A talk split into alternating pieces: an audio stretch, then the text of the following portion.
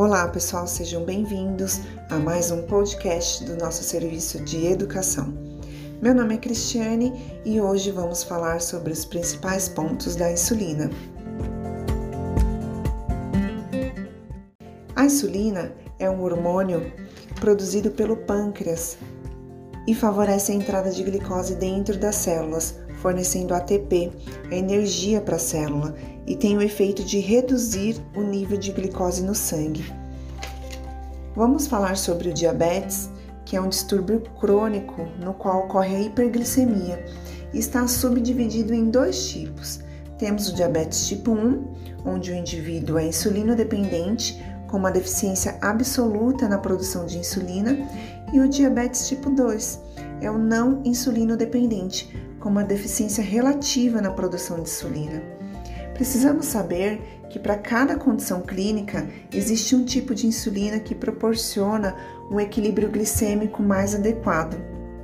Vamos falar agora sobre os dois tipos mais comuns de insulina que são usados tanto no domicílio como no ambiente hospitalar, que são elas: a insulina regular, que tem uma ação rápida de 30 a 60 minutos e o seu pico é de aproximadamente de 2 a 4 horas. A outra insulina é a NPH, que tem uma ação mais lenta, de 1 a 3 horas para começar a agir, e o pico é de 8 horas. Devemos ficar atento aos principais efeitos colaterais que a insulina causa.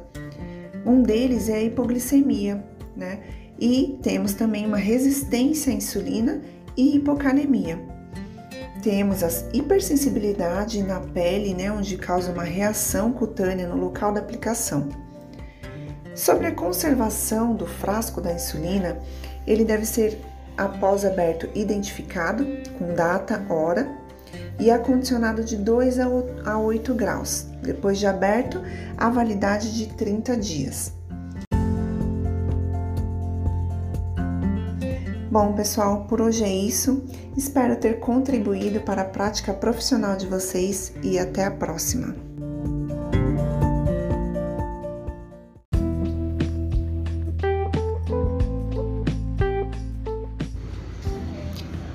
Esse é um teste para gravação para iniciar um tutorial. Bom dia!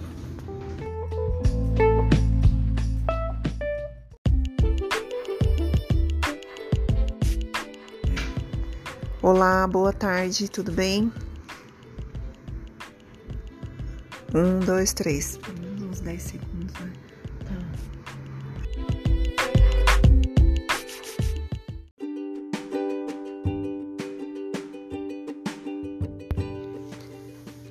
Olá, pessoal, espero que vocês estejam bem.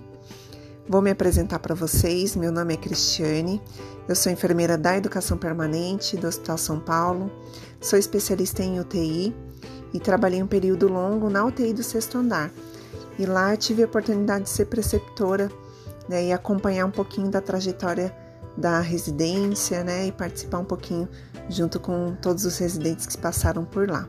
Então, admiro o esforço, a dedicação de vocês. Tenho certeza que no final aí vocês vão sair com um crescimento profissional e pessoal, né, depois dessa experiência aí que é a residência.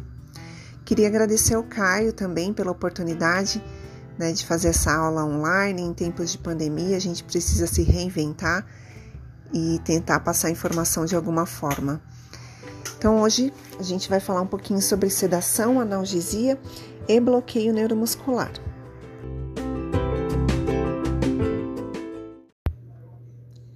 Então vamos lá, sobre o objetivo dessa aula é falar sobre conceitos básicos de analgesia, dor, sedação, falar um pouquinho sobre delírio e o bloqueio neuromuscular. A gente vai falar sobre as escalas de dor, né, para auxiliar aí na conduta e, man e, o manejo da dor, e a ferramenta CAN-ICU, que é usada para detectar o delírio. E a importância do enfermeiro na avaliação e conduta na analgesia e sedação.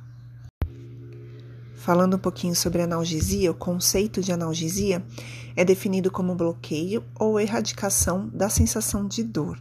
Né? Então, nós temos que usar ferramentas para detectar né, e eliminar essa sensação ruim, né, essa sensação desagradável que é a sensação de dor. E a eliminação da dor é um direito humano básico e o seu alívio é uma obrigação ética. Né? Então, nós temos que ter isso em mente, né? saber que o paciente está dentro do ambiente hospitalar, ele está sujeito a ter dor e é praticamente uma obrigação nossa de não deixá-lo sentir dor, né? detectar isso e agir para que ele não tenha dor. E para falar de analgesia, nós temos que falar de dor, né? E dor é um assunto muito amplo, né? Dor é um mundo à parte, onde a gente pode estudar diversas coisas. Vou dar uma pincelada aqui, mais ou menos falando para vocês sobre o conceito de dor, né? O que, que a Sociedade Brasileira para o Estudo da Dor define dor, né? Define como uma experiência sensitiva, emocional, desagradável associada ou relacionada a uma lesão real ou potencial dos tecidos. Então, ela deixa bem claro aqui, ó, que é uma sensação desagradável, quer dizer que o nosso corpo dá um sinal de algo que não está certo, né? Algo que não está correto. Então, já é um sinal de alerta que o nosso corpo dá. E uma lesão real ou potencial. É, você pode ter uma lesão né, da pele em si, e um potencial de ação que vai levar à lesão. Então, a gente vai dar uma olhadinha nos próximos slides aí, nesses potenciais, nessa lesão, como que chega, como que ela é percebida pelo nosso sistema nervoso central. E aqui eu queria mostrar para vocês uma estatística, né? Aqui diz que 50% dos pacientes internados em uma UTI relatam ter sentido dor em algum momento da sua internação. Então, 50% é uma população grande, né? Dentro de uma UTI. E desses 15 a 30% dos casos, essa dor foi referida como de grande intensidade. Então, é um, é um dado preocupante, né? Que uma população grande referiu dor de grande intensidade. Então, isso causa um impacto muito grande no nosso cuidado, causa um impacto na internação desse paciente e reflete em outras coisas, né? Reflete em taquicardia, reflete, reflete em alteração da demanda cardiovascular, no consumo de oxigênio, numa ansiedade, até mesmo num delírio que esse, pode, esse paciente pode desenvolver. Então, é bom a gente ficar alerta a todos esses sintomas, né, para detectar e fazer com que tudo isso não aconteça ou aconteça, ou seja, de uma forma muito mais leve, que possa passar sem causar tantos danos para esse paciente. E então, pessoal, esse autor aqui, o Pimenta Ferreira, em dois, desde 2006, ele descreveu dor como sendo aquilo que o paciente fala que tem. Né? Então, a gente tem que saber que dor é individual, uma característica individual de cada pessoa. É o que a pessoa sente, qual é a sensibilidade, né? Uns têm mais, outro tem, outros têm menos sensibilidade. Então, a gente sabe aí que a neuroanatomia, né, como ele descreveu aqui, temos regiões do cérebros responsáveis pela cognição, emoção, e isso modula positiva e negativamente a percepção e interpretação da dor no ser humano. Então, mais uma vez, a gente mostra que a dor ela tem características né, que saem só da lesão real da pele. Então, tem características emocionais que vão influenciar. Por isso que a gente tem que ter uma abordagem também multidisciplinar né, e multidimensional de todos os lados para que seja sanado essa dor, não só a parte medicamentosa, como a parte da cognição e emoção aí também. Depois que entendemos um pouquinho o mecanismo da dor, agora nós vamos ver o que compete ao enfermeiro né, no manejo dessa dor, né, um desfecho melhor. Então, precisamos fazer uma boa avaliação. É imprescindível que o enfermeiro saiba avaliar essa dor. Então, temos que, classificar como intensidade, localização, se essa dor tem uma irradiação, se tem fatores que melhoram ou pioram essa dor, ou se essa dor é aguda, se ela é crônica. Né? A gente precisa também lembrar que é sempre bom evitar, né, prevenir a dor do que fazer o tratamento.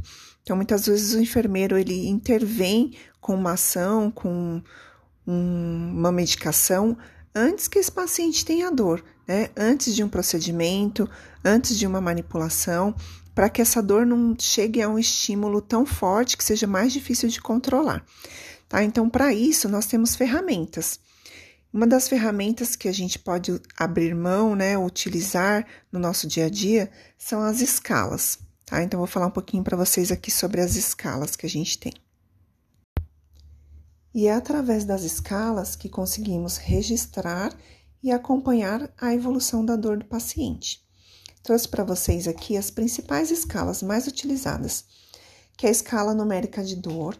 Essa escala numérica de dor e a escala análogo visual de dor, ela só pode ser usada no paciente que consegue se comunicar, que ele tenha um nível de consciência adequado, que ele consiga verbalizar ou se comunicar, apontar né, o número e para nos falar o quanto de dor ele está sentindo naquele momento. Então, a escala numérica de dor ela vai de 0 a 10, sendo que 0 é ausência de dor, o 5 é considerado uma dor moderada e o 10 a pior dor que o paciente já sentiu. O paciente vai localizar e vai pontuar para a gente. E temos a escala análogo visual, ele tem aqui algumas carinhas e cores, né? Onde facilita também caso o entendimento do paciente seja prejudicado. Vai de 0 a 2, considerado uma dor leve, de 3 a 7, uma dor moderada, e de 8 a 10, uma dor intensa. E o paciente que não consegue se comunicar, o paciente que está entubado, sedado, né, a gente tem a escala BPS, onde ele vai avaliar a expressão facial, a avaliação dos membros superiores e a adaptação à ventilação mecânica. Vai pontuar aqui em cada item de 1 até 4. Por exemplo, aqui a expressão facial relaxada ele pontua como 1, contraída parcialmente pontua como 2, contraída totalmente pontua como 3, e quando o paciente está fazendo careta, a expressão facial de dor pontua como número 4, tá? Avaliação dos membros superiores, sem movimentos, pontuado como 1, parcialmente flexionados, 2, flexão completa, inclusive dedos, 3, e totalmente retraídos 4. E a adaptação à ventilação mecânica. Ele está tolerando o ventilador, entra né, adequadamente, pontua como 1. Ele tosse, porém sem perder a tolerância, volta né, a ficar adequado no ventilador, pontua como 2. Ou ele está mal adaptado à ventilação mecânica, ele briga com o ventilador por diversas vezes, a gente né, consegue perceber, perceber isso, pontuado como número 3, ou a incapacidade de se adaptar à ventilação mecânica. Esse paciente já não consegue ventilar, não está sendo mais eficaz, é, pontuado como número 4. Então, essa escala vai de pontuação de 3 a 12, tá? Considerado 5, já temos que fazer uma intervenção com analgésico. Depois que utilizamos a escala mais adequada para cada tipo ou momento do paciente, precisamos tomar condutas, né, caso seja detectado ou verbalizado dor. E essas condutas podem ser farmacológicas e não farmacológicas. Vamos falar um pouquinho sobre as medidas farmacológicas. Vamos entender agora como acontece a dor né? Como esse estímulo é recebido desde de uma periferia, né? De um, de um estímulo qualquer de dor até ele ser encaminhado ao nosso sistema nervoso central, né? Esse caminho aí da dor.